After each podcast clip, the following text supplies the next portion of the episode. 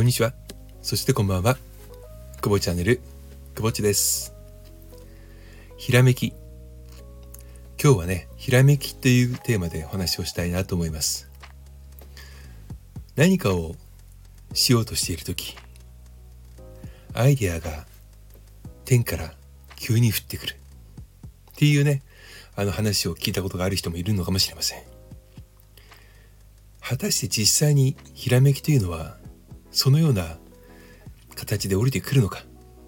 なんですけどね。あの私の拙い経験からすると何もしてなくていきなりアイデアが降りてくることは残念ながらねそういった経験をしたことは私はないです。どんなことでもね下地作りがすごく大事だと思っています。コップがね空っぽの状況でいきなりねものすごく素晴らしいものが飲めるなんてことはないんですよね。少しずつ少しずつ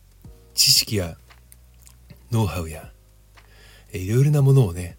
足していった時に溢れるギリギリのライン、まあ、表面張力でね盛り上がりますよね。その漏れ溢れてしまうか溢れてしまわないかのギリギリの時に生まれるのがひらめきではないかと久保ちは思ってます。よくね街の喧騒にね身を委ねてまああの繁華街とか歩いててねもしくはぼーっとしてる時にねふとこのいろいろな声がねだんだんと脳死に変わってきて聞き取れない状況になってきてワンワンワンワンっていうねような音になった後に本当にまれにねふっと音が途絶えて静寂に包まれる瞬間っていうのがあるんですよね。私はね、うん、その瞬間に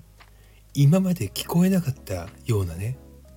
もしくは、えー、考えても来なかったようなものがふと浮かんでくる。それが久保内にとってのひらめきなんです。それもねずっと考えて考えて考え続けて何,、ね、何日も何日も寝ずに考えて浮かぶっていうことではないんですよね。やはり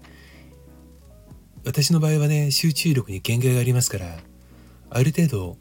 え考えたらもう今日このテーマもやめっていうふうにしていかないとキリがなくてだんだんともうどうでもいいやっていうふうになってきちゃうんですよ。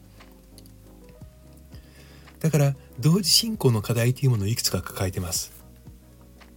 同時進行の課題をちょっとずつ毎日ちょっとずつちょっとずつね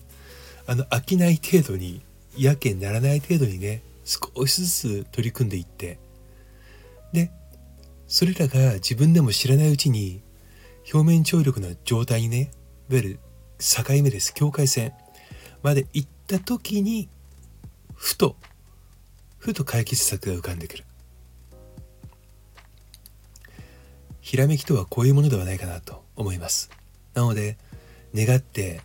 ね、えー、神頼みをするような形で願っていてもね素晴らしいアイデアはまず降りていきませんしもしそういうふうに来るものはね、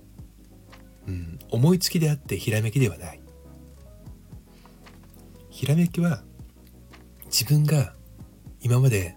いろいろ考えてきた数ある選択肢のどれにも含まれていないもの。だからこそのひらめきだと。くぼっちは思っています。皆さんにとってひらめきが浮かぶ瞬間どのような状況でしょうか？是非ね教えていただけると楽しいなと思います。それではまた今日はこの辺でくぼっちでした。